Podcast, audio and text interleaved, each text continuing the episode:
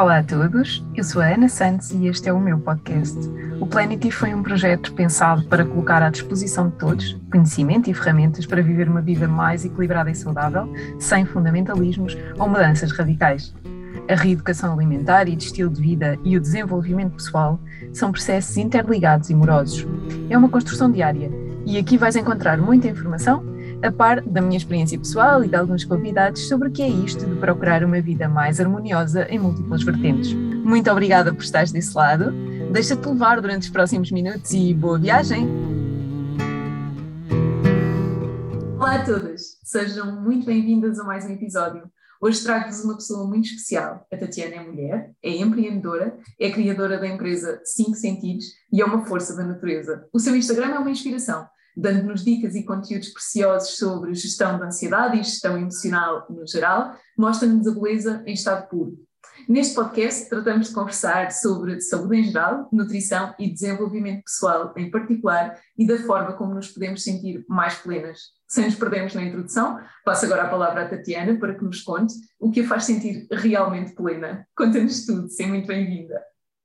Oh, Ana, Ana, antes de mais, muito, muito grata, muito, muito obrigada por este convite. Foi, é mesmo com muito prazer que eu estou, que eu estou contigo hoje aqui e acompanho o teu trabalho, a excelência deste trabalho, que é um trabalho trabalho de serviço público, não é? Que tu, eh, que tu fazes. Portanto, eu estou, estou mesmo muito grata de coração cheio um, por ter tido a oportunidade também de estar aqui contigo hoje. Olha, deixa-me pensar, o que é que me faz plena, não é? Uh, há, assim, há assim uma série de coisas, uma pluralidade de coisas que me fazem, que me fazem sentir, sentir plena, que estão relacionadas com os meus valores também. Um, a minha família, sem dúvida, os meus filhos, o meu marido, a minha família mais alargada, que tu conheces, eh, o meu trabalho, porque, hum, como sabes, eu sou muito curiosa e gosto sempre de estar a saber mais, acho sempre que tenho tudo para aprender, quanto mais sei, eh, mais pequenina me sinto, portanto, eh, invisto muito na minha formação, na minha formação profissional. As pessoas com quem, com quem me relaciono, que são assim a minha tribo, são assim um balão de oxigênio bom, não são,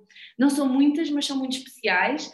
Uh, e, e sim, fazem-me sentir, as pessoas com quem eu me rodeio fazem-me sentir também muito plena, eh, os meus pacientes, portanto eu acho que consigo extrair assim o lado positivo, positivo da, da vida e todas as coisas um, com as quais me vou cruzando, se tu, se tu quiseres, e me dão esta sensação de satisfação pessoal ou de realização pessoal uh, que, que eu tenho. E que é tão importante, não é?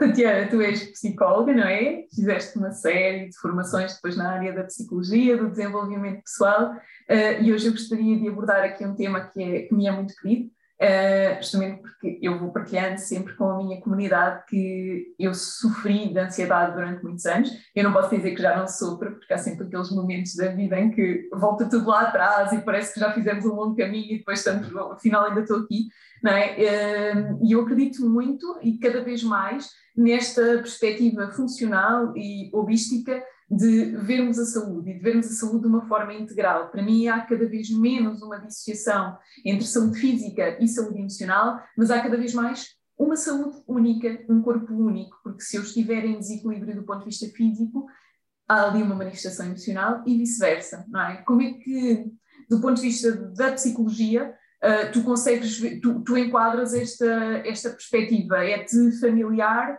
Uh, concordas ou discordas, porque, enfim, é, há, há, sempre eh, opiniões divergentes, não é? E a minha verdade não é, não é uma verdade absoluta. Uh, não, aliás, eu, eu acredito cada vez mais que não há verdades absolutas, mas de facto, como é que tu vês na tua experiência clínica, que tens uma vasta experiência já de consultório, não é? Que trabalhas muito estas questões da ansiedade, como é que tu vês esta doença? Uhum.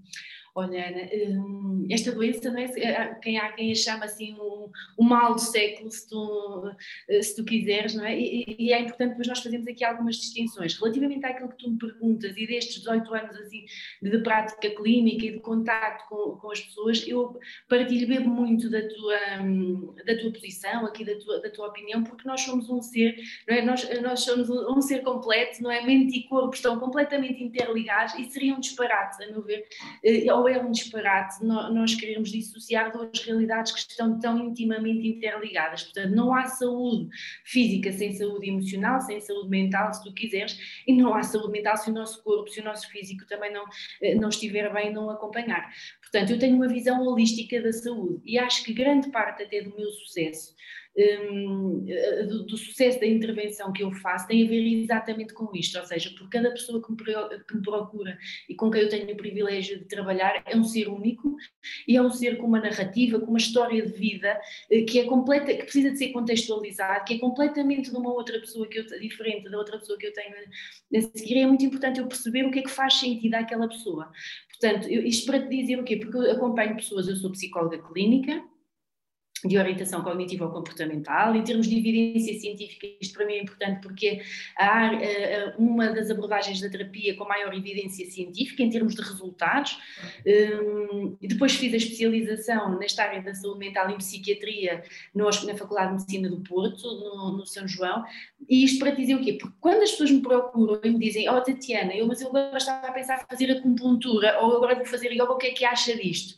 Eu digo, eu acho ótimo porque assim, exatamente para responder à pergunta que tu me estás a dizer, porque primeiro é importante nós percebermos que somos um ser não é? Como tu estavas a dizer, que é importante nós termos esta visão holística, um ser total. É muito importante nós percebermos as crenças das pessoas, o que é que a pessoa acredita que vai funcionar ou que não vai, eh, não vai funcionar naquela estrutura cognitiva. É, nós, é, é muito importante nós percebermos que a saúde tem diferentes componentes. Portanto, a minha visão é tudo o que seja para ajudar é? Claro que sim, tudo o que seja para ajudar faz todo o sentido e todas as terapias são complementares, portanto eu não tenho esta visão uh, da medicina, se tu quiseres, da medicina tradicional, ou não defendo, um, pelo contrário, eu defendo uma intervenção holística integral, multidisciplinar, com diferentes, uh, com diferente, com a integração de diferentes terapias para podermos forma mais sustentada, termos resultados mais eficazes para aquela, para aquela pessoa. E eu acho que tem sido também esta abordagem uh, aberta e esta abordagem com curiosidade, uh, que depois também me tem permitido trazer resultados tão bons, nos,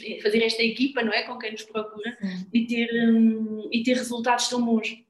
Sim, tu agora, é um dos temas que tu mais abordas no, no teu Instagram, não é? nas tuas redes.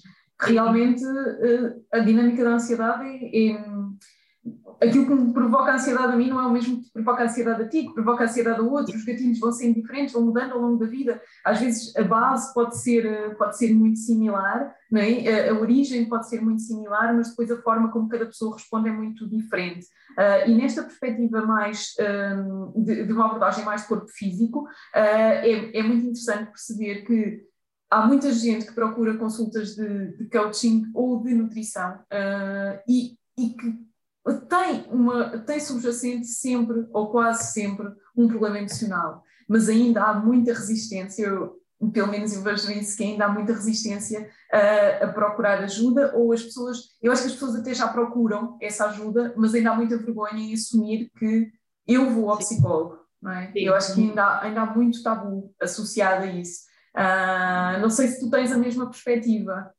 Sim, sim. Eh, eh, olha, falando disso que tu me estavas a dizer e falando dos gatilhos, é importante nós percebermos uma coisa, que é todos nós sentimos ansiedade, é? Eh, a ansiedade é aqui, em termos filogenéticos, a ansiedade, o medo, ou seja, em termos de evolução da espécie, foi o que nos permitiu chegar até hoje, portanto, nenhum de nós vai deixar de sentir ansiedade, senão morríamos, e é bom sentirmos ansiedade. Agora, esta ansiedade é quando, quando se torna clinicamente significativa, ou seja, quando assume uma intensidade, uma frequência, quando tem um impacto acentuado e negativo na nossa vida, deve-nos levar a procurar, a procurar ajuda, não é? Uma coisa é eu sentir ansiedade, pontualmente, em determinadas situações em que é suposto eu sentir ansiedade e está tudo bem, mas isto é uma ansiedade diferente de uma perturbação da ansiedade. Ou seja, uma perturbação da ansiedade, eu já estou a falar aqui da experiência de níveis significativos de ansiedade que causam mal-estar, que causam desconforto, causam um impacto negativo na minha vida, em que em vez de me empurrarem para a frente, se quiseres, me bloqueiam e, impedem-me de atingir os meus objetivos. Não é? Isso é um dos sinais de alerta e levar-me pedir, pedir ajuda. E aquilo que tu estavas a falar também, Ana, dos gatilhos, tem a ver com isto, tem a ver com o que te deixa ansiosa a ti é muito diferente do que me deixa ansiosa eventualmente a mim ou a outra pessoa, porque tem muito a ver com a nossa estrutura cognitiva, ou seja, mais do que a situação em si, mais do que aquilo que me acontece, é um significado, muitas vezes quase automático, se tu quisesses, quase como se fosse inconsciente, que eu dou àquilo que me acontece que faz com que eu me sinta de uma maneira ou outra. E se calhar há momentos da minha vida em que há uma determinada situação que nem me deixa ansiosa, mas numa outra fase da minha vida, aquela situação pode ser um gatilho para aumentar a minha ansiedade. E nós vamos ter que perceber o porquê. Então, tem muito a ver com a estrutura cognitiva. Por isso é que tu dizes, e bem, que subjacente a muitas dificuldades, não é? muitas dificuldades, eu aqui em muitos quadros, temos, nós temos sempre depois esta componente emocional, porque tem subjacente o, nosso mapa mental, ou seja, como é que nós funcionamos, que estímulos é que nós selecionamos no meio, que importância é que damos a determinadas coisas e desvalorizamos outras, com que lentes é que nós aumentamos aqui determinadas, o perigo, não é? Porque nas perturbações de ansiedade o que acontece é todas as ansiedade características da ansiedade entre si iguais. Às vezes o que acontece é diferem no objeto. Ou seja, enquanto eu, se tiver, se eu tiver uma fobia, tenho um medo irracional, aqui um medo específico de determinada situação ou objeto, se eu tiver uma ansiedade social, uma perturbação da ansiedade social, eu continuo a ter essa ansiedade, mas já direcionada para situações sociais, como falar em público, como fazer uma apresentação, como comer em público, não é? Eh, se eu tiver, por exemplo, ataques de pânico, já posso ter medo uma ansiedade irracional de estar, por exemplo, com agrofobia, sei lá, de estar num sítio fechado ou num sítio onde é difícil eu ter ajuda.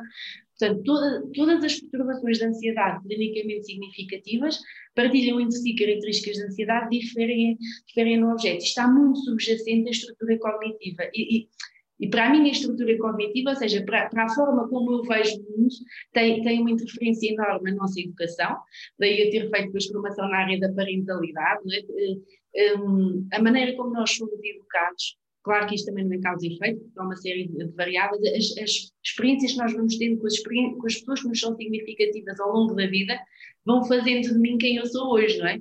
Uh, e o significado que eu atribuo a determinadas situações, e, e, é isso que faz com que eu desenvolva ou não determinadas vulnerabilidades mais psicológicas.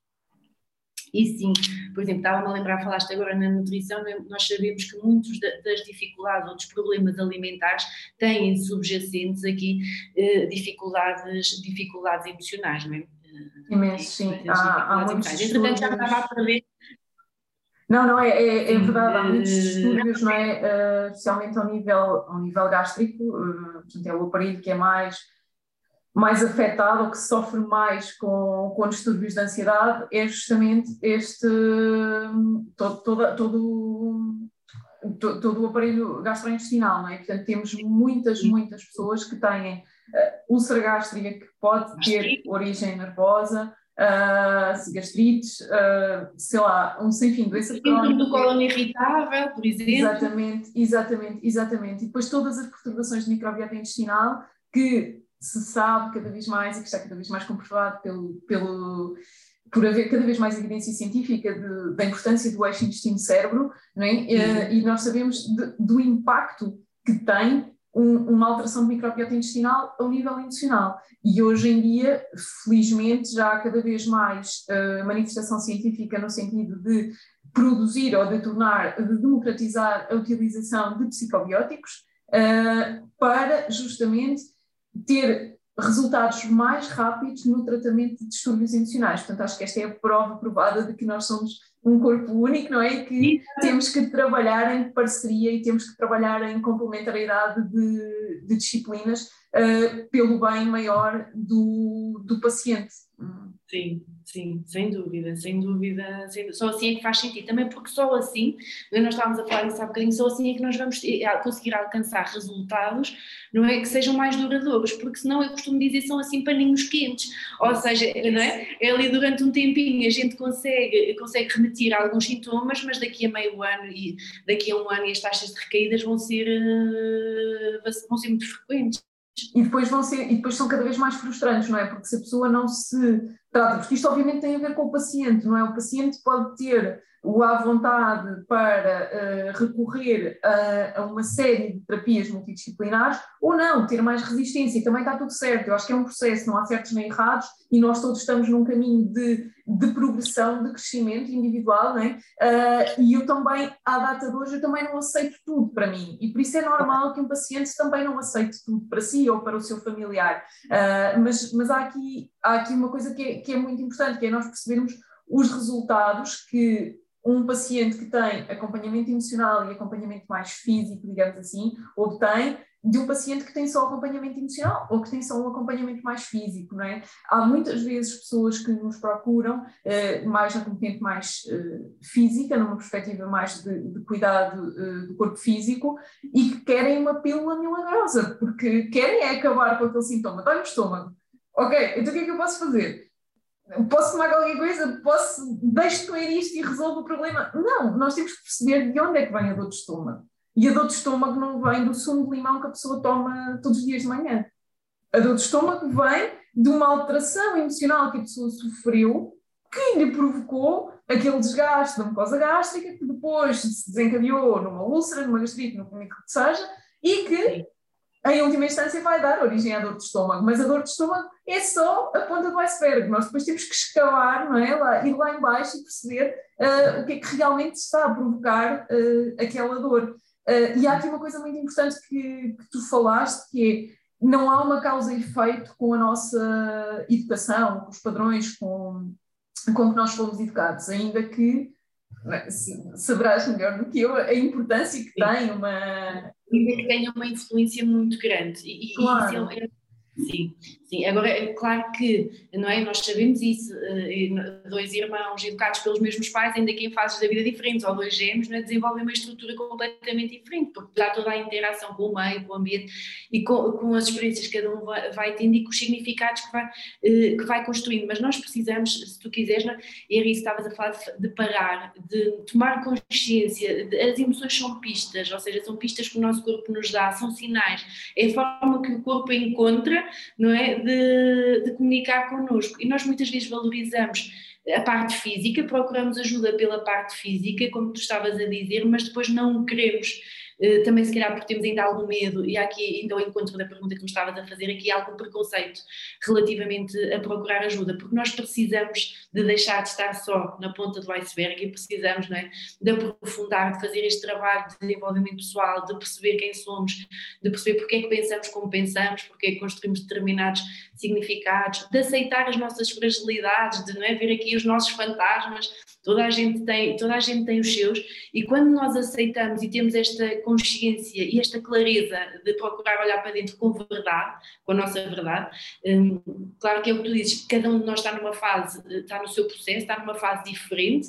nós também precisamos de ter tempo para aceitar, para chegar, eh, eh, é, para perceber eh, a fase em que estamos e, e aceitarmos aqui fazer este trabalho de desenvolvimento pessoal e interior, porque só assim é que nós vamos conseguir, nós vamos conseguir verdadeiramente atingir os resultados que, que os pacientes que nós queremos, não é? que o paciente quando nos procura também quer, não é? E fazer este caminho sem pressas, não é? Aqui ao ritmo da pessoa Sempre essas é muito importante. Sim. Aqui, até porque assim, nós somos uma construção de anos, não é? Imagina, nós, assim, uma construção de anos, andamos 40 anos, 30 anos, 50 anos, e portanto nós não vamos, esta questão de as pessoas terem a ideia errada que agora tomamos alguma coisa é muito rápido, quantas sessões são? Não sei, são as sessões que forem necessárias para, para podermos ficar bem, porque é um trabalho que dói, não é? Quando nós mexemos quando nós mexemos naquilo, eh, naquilo que nos fragiliza, é, é, importante também fazermos em segurança, portanto tem que ser com, com tempo, com calma, com esta disposição de, para ir aceitando e integrando aquilo que vamos sentindo.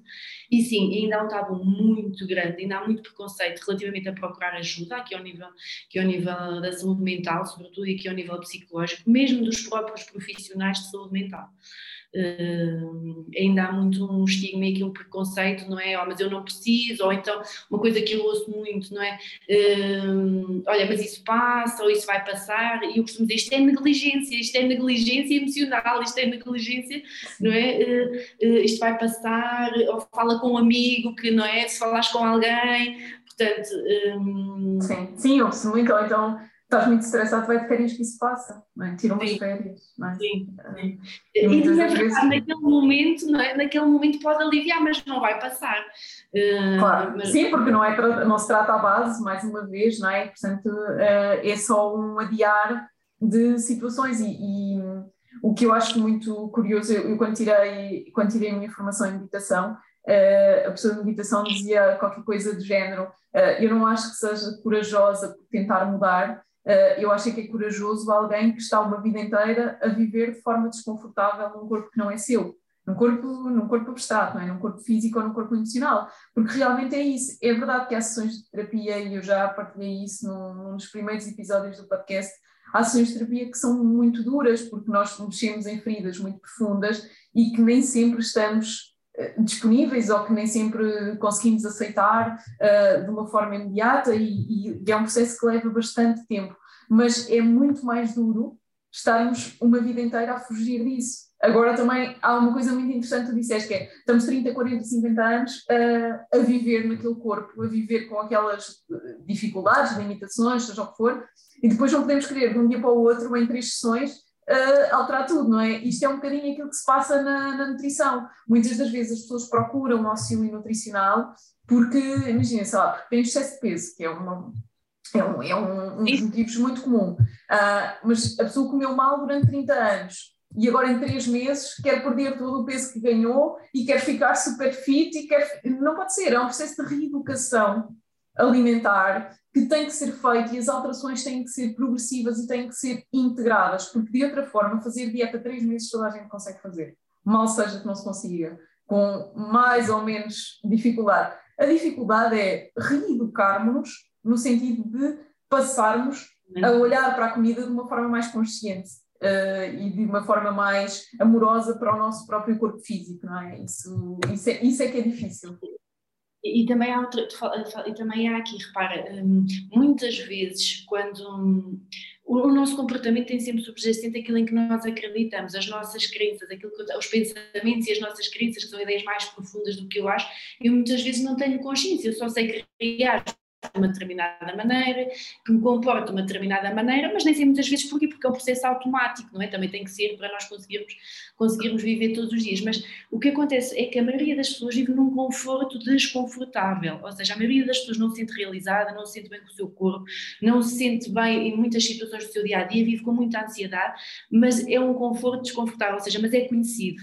E a maioria das pessoas tem, tem dificuldade em verdadeiramente mudar porque há o medo da incerteza, há o medo do desconhecido. E muitas vezes este medo do desconhecido está associado a muitas crenças que nós chamamos aqui em termos depois da autoestima, de eu não vou conseguir, eu não sou capaz, ou já não vale a pena, ou sempre fui assim. É? E é este processo todo que tem que ser trabalhado para que a mudança efetiva possa acontecer seja na nutrição, seja na parte da psicologia, seja em que área, em que área for, não é este trabalho. Porque as nossas dificuldades também se mantêm, Ana, estávamos a falar desta questão das férias, por dois processos, normalmente, que é por um processo de evitamento cognitivo ou comportamental, que é nós passamos a vida toda e as pessoas com a melhor das intenções, atenção, que é nós próprios no senso comum e também muitas vezes dizemos isso, que é dizemos, olha, não estás triste ou estás aborrecido, olha, não penses nisso, vá lá, isso vai passar, não penses nisso. E ainda que, este, que, que, esta verbalização seja com a melhor das intenções, a verdade é que é a pior coisinha que nós podemos fazer e dizer a uma pessoa, porque o não penses nisso vai fazer com que a pessoa ainda pense mais nisso, não é? Eh, eh, é fácil nós percebemos. Eu costumo dar muito este exemplo, que é o nosso pensamento funciona como um elástico, que é, se eu tiver um elástico, sabem, daqueles, daqueles que têm, quanto mais eu tento não pensar, quanto mais eu me esforço para avançar, quando eu deixo, vem com mais força. E, e em termos de programação neurolinguística, para eu não pensar numa coisa, eu tenho que pensar no que não vou pensar, portanto, vou tornar isso mais presente. O truque é exatamente pensar, ou seja, o truque é exatamente acolher as emoções sem medo, acolher os pensamentos, perceber o que nos está a intoxicar, seja a nossa mente, seja o nosso corpo, para podermos depois nos focar numa solução. Porque se eu evitar pensar, eu só vou empurrar com a barriga, só vou arranjar, avolumar um problema que mais cedo ou mais tarde o nosso organismo, como tu bem sabes, é psicossomático e o que vai acontecer mais cedo ou mais tarde, isto vai ter uma manifestação física. Todas as nossas dores emocionais têm manifestações físicas. Muitas vezes vamos procurar ajuda física e precisamos tratar a parte emocional. Exatamente, sim, é mesmo isso. E tu falaste aqui de uma questão faz muito. faz-me todo sentido, faz-me todo sentido. Tu falaste aqui de uma questão muito, muito importante que é este conforto desconfortável, não é? Ah, entre aspas, e, e, eu vejo muito isso, ah, principalmente em mulheres e mulheres mães que tentam abraçar muitas tarefas e que acabam por, por deixar de se priorizar com a desculpa de que eu há uns tempos uh, falava com, com uma mãe de dois filhos adolescentes que me dizia, ah não, mas é que eu agora nem sequer tenho tempo, pá, de, daqui a uns anos é que vais ver, porque com dois filhos adolescentes é impossível, porque a minha vida são os miúdos. E digo, não, a vida de, um, de uma mulher não podem ser os miúdos, por mais que isso seja super importante, eu amo paixão as minhas filhas, não, quer dizer, isso, isso é inquestionável, não é? Mas, mas a vida de uma pessoa não pode passar só por um pilar, seja ele qual for, sejam os filhos, seja a relação amorosa, seja o trabalho, seja. Temos que ter aqui uma, um equilíbrio difícil de equilibrar em muitos momentos, não é? Mas mas que não podemos, em momento algum, esquecermos de nós, porque senão os filhos vão crescer, a relação amorosa pode não dar certo, o trabalho pode deixar de ser trabalho e no fim estamos sem nada, não é? Se, se nos esquecermos de nós próprios e, portanto, e, e acho que este é também é um, acho que isto também acredito que seja um dos, um dos uma das causas ou uma das consequências da, da ansiedade hoje em dia neste, neste padrão que nós vivemos, não é? É, acho que nós vivemos todos muito em piloto automático, com muitas, muitos, muitos objetivos, muitas vezes, muitas vezes com expectativas irrealistas, com uma necessidade e uma comparação também social muito grande um, e com pouca clareza de quem somos, do que é que queremos ser, de onde é que queremos chegar. Um, eu percebo isso e concordo com isso que tu dizes, que é nós não devemos, não é? Nós não devemos, eu coloco assim, nós se calhar não devemos, só porque não nos faz bem, porque eu costumo dizer, a equipa vencedora não se mexe, ou seja, alguém que está e que está bem, para mim está tudo bem, claro. mas realmente, é? quando nós fazemos to, toda a aposta só numa área da nossa vida, a vida fica desequilibrada.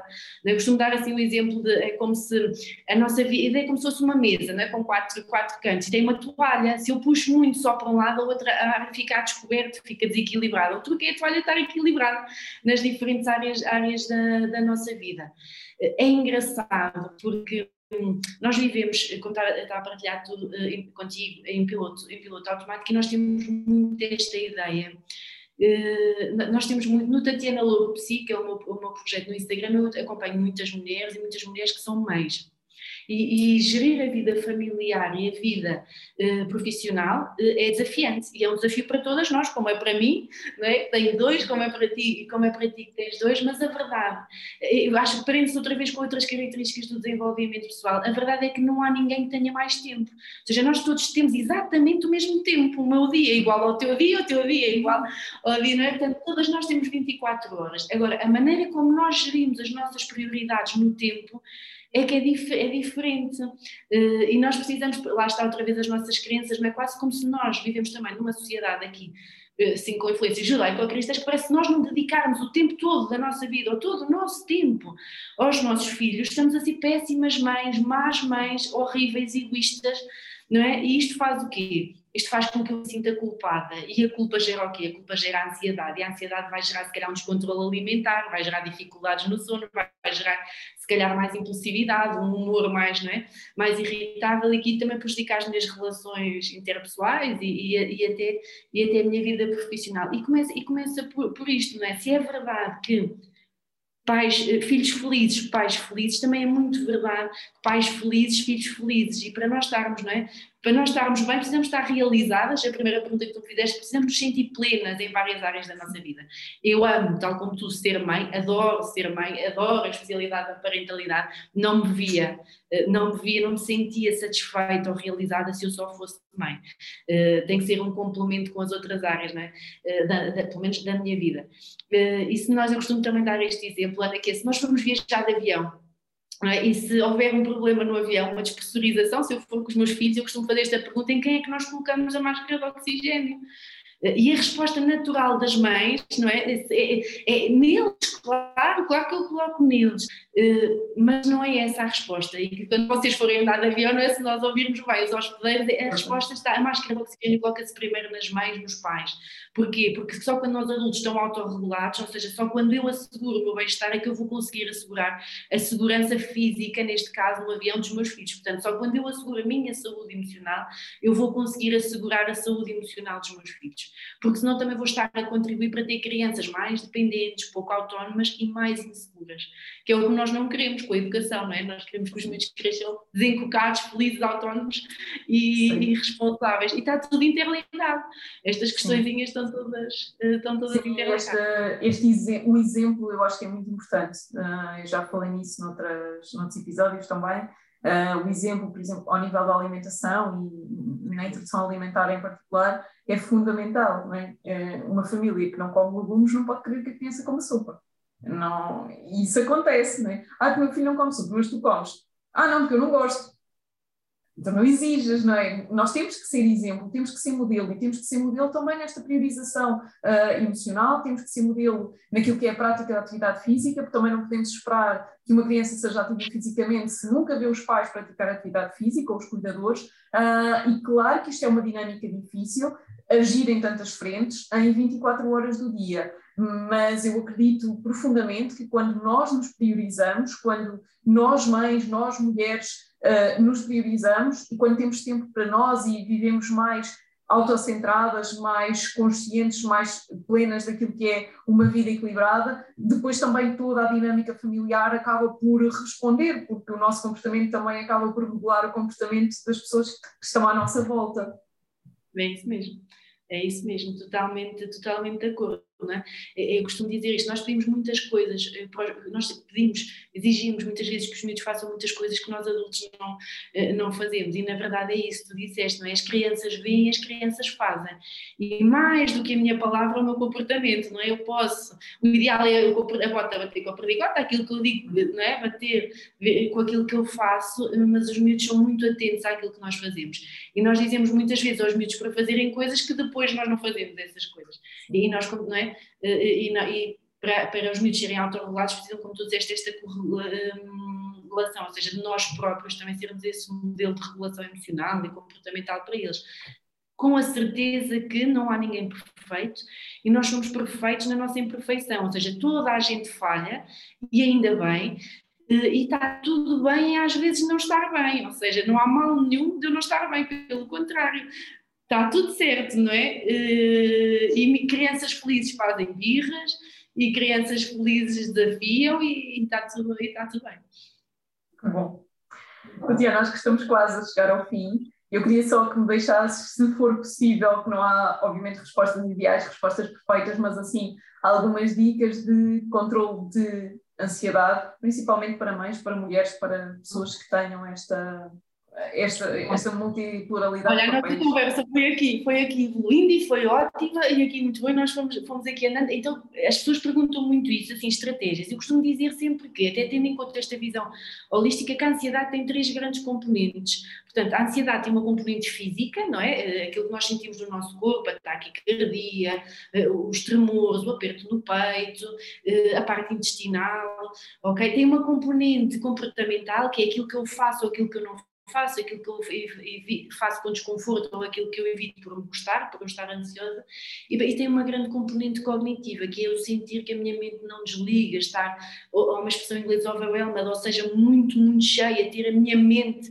completamente cheia de pensamentos e eu não consigo desligar. Portanto, se eu tivesse que vos deixar assim estratégias, não é? Estratégias para estas três grandes áreas, para a parte física, não é? Se nós queremos estratégias para, nós não podemos estar ansiosos e calmos ao mesmo tempo. Portanto, o princípio é: se eu quero estar mais relaxada, se eu quero estar mais serena e menos ansiosa, eu primeiro preciso identificar qual ou quais as componentes de ansiedade mais ativas em mim. Será que é mais física, mais cognitiva? Será mais cognitiva, mais comportamental? E depois estratégias para cada uma delas. Para a parte física, Uh, sem dúvida nenhuma a respiração. A respiração é âncora ao momento presente, a nós estarmos no aqui e no agora. Portanto, há imensos exercícios de respiração. Há a respiração 7 11, há a técnica que eu gosto há um relaxamento muscular progressivo, há uma série de aplicações como a Headspace, como a Calm, que nós, que nós podemos fazer. Portanto, para a parte física, quem tem uma grande componente física da ansiedade, um, a componente da respiração, da meditação, uh, a componente, há também algumas técnicas de, de, grounding que depois também vão dar para a parte cognitiva. Portanto, para a parte física, sem dúvida, a respiração e a meditação, o relaxamento muscular progressivo. Depois, se te acompanham e quiserem, eu posso partilhar também contigo uma série de exercícios mesmo. Boa. Podemos disponibilizar escritos. Para a parte cognitiva, nós precisamos de aprender a sossegar a nossa mente, precisamos de fazer uma difusão cognitiva, ou seja, de perceber que, aquilo, que pensar é diferente de acontecer, que a minha mente muitas vezes mente, agiganta, agiganta ao perigo, e eu preciso de perceber que nem tudo o que a minha mente me diz é verdade e que eu tenho um grande poder. Uh, todos os nossos órgãos do nosso corpo têm uma função e a função da mente é produzir pensamentos e vai ser sempre. Ou seja, nós temos uma mente muito tagarela que nos diz coisas muito negativas, então precisamos de fazer este exercício, não é? de ocupar o nosso fluxo cognitivo, não é só distrairmos, porque quando nós nos distraímos é verdade que a ansiedade desce, mas o problema não fica resolvido. Nós precisamos fazer um trabalho de construir um mapa mental, de fazer, de ver as evidências eh, a favor e contra os pensamentos e de aprender a criar visões alternativas, trabalhar a flexibilidade psicológica para criar visões alternativas aos, eh, aos pensamentos negativos e sossegar a mente. E aqui a meditação também, também ajuda como complemento do trabalho cognitivo que, que tem que ser feito. Depois, na parte comportamental, aí sim, é uma identificação dos medos e uma exposição em segurança, uma sensibilização sistemática no sentido de perceber que nós temos em nós todos os recursos necessários. Quando estamos verdadeiramente expostos e assumimos o compromisso, eh, temos em nós todos os recursos necessários para fazer esta mudança a seu tempo. Um, a seu tempo. Depois poderia dizer uma série de outras coisas, claro, a alimentação, nós sabemos que há alimentos que nos deixam mais cansados, mais ou menos ansiosos, somos também aquilo que comemos, o exercício físico, o contacto com a natureza, o nos rodearmos de pessoas boas, não é? daquelas pessoas que nos dão, que nos dão energia, somos a média das pessoas com quem convivemos. Dúvida não é? E, isso é, é, é, é, muito bom. Praticarmos um hobby, não é? Termos, desenvolvermos, fazermos coisas que gostamos, desenvolvermos, uh, ou seja, passarmos o nosso tempo de forma profícua, não é? Fazer coisas que nos dão verdadeiramente prazer e, e, no fundo, desfrutar deste caminho, que é prestar atenção e desfrutar, o desfrutar, o apreciar das, das pequenas coisas eh, da vida que são grandes coisas, que são o melhor da vida, não é? São aquelas pequeninas, a felicidade é a soma de pequenas coisas do nosso, aqui do nosso dia. Sim. Portanto, não sei se me alonguei, Ana, tu é que sabes aí o tempo, eu não ótimo, sei. Está ótimo, não, está ótimo, estamos on the time, foi uma conversa ótima, acho que esclarecedora, deixámos algumas dicas práticas, que é sempre importante, uh, alguma informação com a qual seguramente os nossos seguidores de parte a parte se irão, uh, sem dúvida, identificar. E o meu objetivo era mesmo este, era trazer, uh, tratar cada vez mais a terapia por tu, como eu costumo dizer, uh, integrá-la de uma forma integral, passo, passo a expressão, uh, e, e, fazer com que seja cada vez mais aceita e cada vez mais parte de uma sociedade mais equilibrada, porque, porque eu acho que acredito sinceramente que que tem que passar por aqui, que tem que passar pela democratização da, da terapia emocional, tal e qual como se democratizou uh, uma ida a um médico, uma ida a um nutricionista, um, enfim, uh, a, a, todas as áreas mais físicas. A terapia emocional é sem dúvida uma parte fundamental da nossa, da nossa vida e a, a mim ajudou-me bastante uh, a trabalhar este problema e eu acredito que é uma peça-chave para, para muitas das pessoas que, que nos ouvem, principalmente para muitas mães, para muitas mulheres que têm que atuar aqui em muitas frentes e, e sem dúvida que, que isto pode dar uma ajuda de forma integral a todas as outras disciplinas que se querem uh, numa vida mais plena. Plena. Obrigada, obrigada. Muito, Muito obrigada. Obrigada, obrigada eu mais uma vez por teres aceito o convite. Quanto a vocês, muito obrigada por estarem desse lado. Ouçam, partilhem, ativem as notificações do YouTube, comentem e façam com que este conteúdo chegue a cada vez mais pessoas. Porque o um mundo mais pleno depende de todos e a tua partilha pode realmente fazer a diferença na vida de alguém. E assim chegamos ao fim do episódio de hoje. Podes ver e rever nas plataformas Apple Podcasts, Spotify, Stitcher, Google Podcasts, SoundCloud e, claro, no meu canal de YouTube em Planet Santos. Não te esqueças, subscreve o canal, ativa as notificações para não perderes as próximas novidades. Partilha no teu Instagram e com quem sintas que precisa desta mensagem e quem sabe podes ajudar a mudar a vida de alguém. Podes sempre seguir-me através do meu Instagram, em Planet e Baiana Santos. Subscrevendo a newsletter, ficas também a par de todas as novidades do blog. Até ao próximo episódio!